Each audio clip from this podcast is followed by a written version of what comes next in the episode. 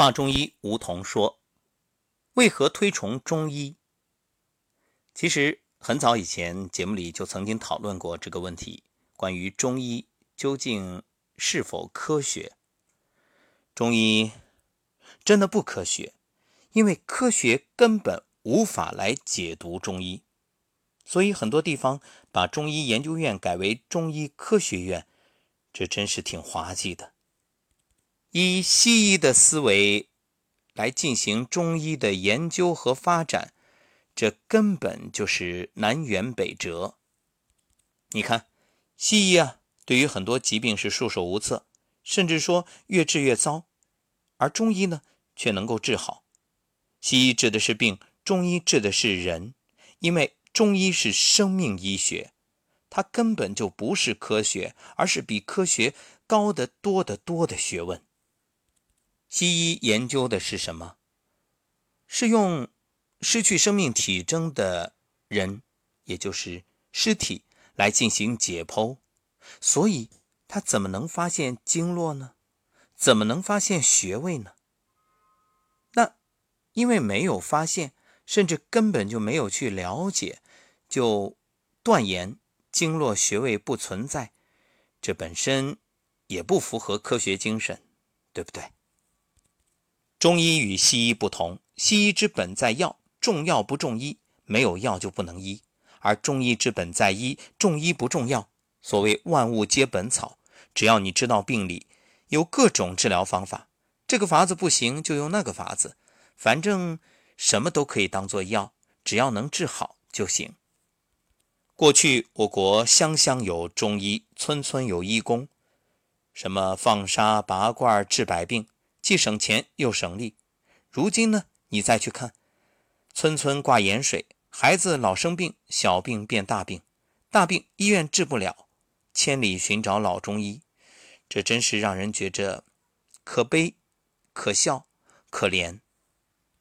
其实说到这儿，我也得插一句，给真正的西医证明。为什么？你看，西医之父希波克拉底。其实，真正西医的源头，在最初出现的时候，也是运用各种方法来治病，包括音乐、舞蹈等等。但是发展到现在，尤其是在国内，这西医几乎已经成了现代医疗或者说科学医疗的代名词，也就意味着它完全是一种对抗的疗法。什么是对抗疗法？它的核心理念就是把疾病当成敌人，非得消灭它。而从中医的角度，我们来看，你看，什么是病？病是你种了错误的因，得出错误的果。它的根源不在于所谓的病，而是你自己从饮食、睡眠、情绪、运动方方面面，你做错了，所以提醒你改过来就好了，对吧？他是完全秉承着治病救人的原则，就好像一个人犯了错误，甚至违法了、犯罪了，那我们本着把他改造过来，让他恢复社会为原则，而不是一开始就想着要把他清除，让他从世界上消失。你看，两种思想、两种观念，哪一种更有利于康复呢？你说你要把疾病去除，你完全把它当敌人来对抗，那这个病能够从你身上剥离吗？他和你不是一个人吗？不可能啊，他就是你呀，他就是你的身体，你怎么剥离？正所谓伤敌一千，自损八百，所以出现了现在的种种。你看，放疗也好，化疗也好，哪个不是把人弄得奄奄一息？最后。病好没好不知道，反正人基本上已经差不多了，阳气耗尽，那就只能等死。这西医啊是千人一方，就是别管什么病，别管什么人，也不考虑什么季节，反正来了就治，对着什么病就用什么药，哎，既简单又粗暴。而中医呢，那一人一方。辨证施治，每个人得病的原因，每个人的体质，包括这个季节、这个地方，它都不同，所以要因时、因地、因人，这是大原则。这样呢，根据不同的体质，制定出个性化的治疗方案。所以，有的放矢，不只是把你现在的病治好，还要保护，不让你受到更多的伤害。那反过来，你再看，所谓的西医呀，很多时候是按下葫芦起来瓢，把老的毛病治好了，新的毛病又出来了，甚至老毛病没治好，新毛病又层出不穷。这不禁让我想到小时候看过的一则漫画，有个人在集市上吆喝，说专治罗锅，专治罗锅，治不好不要钱。于是有一个罗锅听到了就过去，然后呢，就。按照那个人的要求，在一个门板上趴下来，然后那个人又用另一个门板压在他的罗锅上，然后用绳一捆，砰跳上去，站在门板上，蹦蹦蹦，连蹦三下，下来解开绳子，打开门板一看，果然变直了，直挺挺的躺在那儿，再一摸没气儿了。对呀，我只管把罗锅给你治好，管你还活不活呀？昨天有一位听友，那曾经呢也走进节目，分享了自己的感受，当然是在养生有道理。那这位听友呢，听到了我们昨天为何推崇中医的上集，很有感触，于是呢就留了一段语音，征得他同意，我们在今天的节目当中与各位分享。在喜马拉雅 FM 上面有一个张保国老师。他有一栏节目叫做《老中医说》，医药热点新鲜点评，里面的第四十二集讲的是职业试药人，讲的就是西药的诞生。一个新药的上市需要很多环节，第一步是研发，就是在实验室中完成；第二步呢就是动物试验，小白鼠啊，验收成熟之后呢。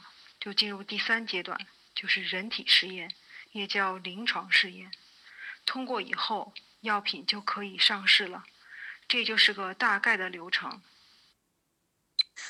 在人体试验阶段，被现代医学看得至高无上的一个实验，就叫做大样本随机双盲试验。这个名字听起来很唬人啊。嗯，那么具体是怎么说的呢？嗯，就举个例子吧，比如说九千人做药品试验，分成三组，那么每一组就是三千人。第一组呢是治疗组，真正吃药的；第二组呢是安慰组，安慰剂组，嗯，就是药呢长相跟那个一样，但是就是外表相同，但实际上是淀粉。那么第三组呢就是对照组。什么也不吃。那么实验的人呢？嗯，不知道自己吃的是什么。然后医生呢，也不知道如何分组或者如何分配药品，这些都由第三方机构监管。这就是所谓的大样本随机双盲实验。但是重点来了，有样本多大算大呢？二零一一年，中国有八百种新药诞生。我所说的这些全都是西药啊。嗯，八百种新药要进行人体试验，当时参与的人数是五十万人。五十万人，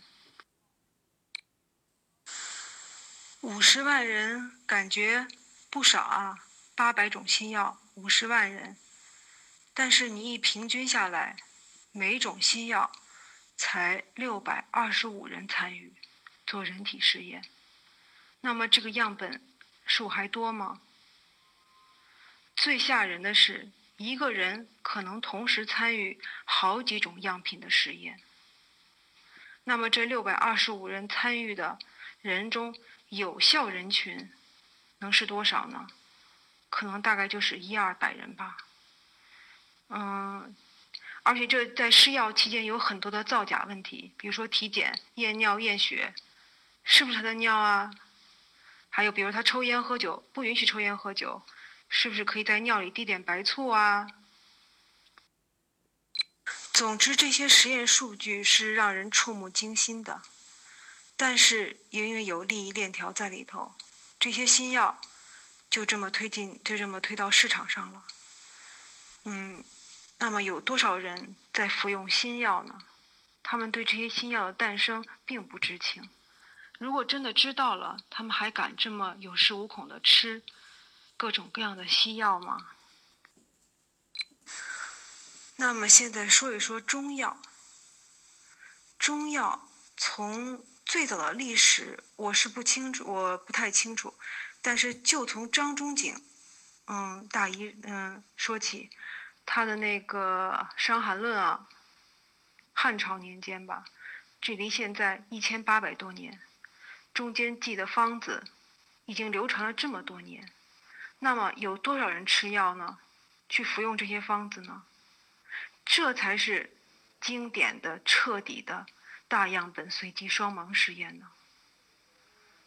所以说，我就不明白那些人为什么信西医信的稀里哗啦的，为什么提到中医就这么就这么不相信？这是最典型的数据说明，数据说话呀。再到后来的《太平惠民和剂局方》这本书，一共十卷。收录了多少药方啊？所以我觉得，嗯，中国的古人还是很严谨的，嗯，不管安全性、有效性，我觉得比西医、比西药不知道强多少多少倍呢。关于中药，我说的很少；关于西药，说的很多。那就是西药总是名字、过程很唬人，但它确实跟中药没法比。中药不需要多说，就是几千年下来的成果，自然就摆在那里。这是第一个观点，关于西药与中药的，我就陈述到现在啊，陈述到此。那么还有第二个，就是关于吃药和站桩的事儿。吃药的事情啊，老师，我经常在你节目听到，就说你不赞成吃药，不管是西药、中药。您的这个理论呢很对，但是你要让一般的人立刻接受是很难的，真的。就举一个现实的例子，哦，我爱人，嗯，之前有的时候会头疼的，就直接想撞墙。然后呢，去就是量他的血压呢，高压不高，就是低压稍微高一点，九十八十九，稍微高一点之后他就疼的受不了。后来就去医院。嗯做各种各样的检查，看看是什么原发性啊，还是继发性啊，高血压。然后就决决定吃药，吃药就高高血压药都吃了很多种，过敏过敏。最后呢，才确定了一种，嗯，那个药没有什么反应，就是从你从他头疼到确定确定吃药，这就花了将近两年的时间。然后这款药呢，吃完之后一直没有什么不不适、不良反应，也吃了两三年的时间了。这一下就是四五年过去了。你要跟他说你别吃药了，那他肯定接受不了，因为那个不吃药的那种头痛欲裂、要拿头撞墙的感觉，那是让人害怕的。我是这半年站桩之后效果非常好，然后我爱人看见了。之后他也站桩了，那么现在就是说，药品对他来说是一个拐杖，他还不能全扔掉，但他至少在站桩了呀，在往正确的方向上走。所以很多人都是这样子的，你让他们直接把药品扔掉，他们可能做不到。所以药品，嗯，减轻症状是一方面，然后同时要养成良好的习惯，要站桩，给自己身体增加阳气，这些都很重要。所以这就涉及到第二个问题，关于吃药与站桩了。就是那些所有那些朋友们吧，你们听到这些之后，我希望你们对吃药上面要慎重又慎重。你想想看，那些西药是怎么诞生的？为什么你们吃那些药的时候，你都一点都不恐惧、不害怕，就那么吃去吃进去了呢？为什么对站桩心生恐惧呢？你想，那是纯物理疗法，它怎么会对你身体造成伤害呢？如果你有不良的反应，那不正好就是冲击病灶的结果吗？总比你吃药不知道要强多少倍呢。当然了，我明白这一点也是血的教训，因为以前吃了很多很多的药，直到现在是一点药也吃不进去了。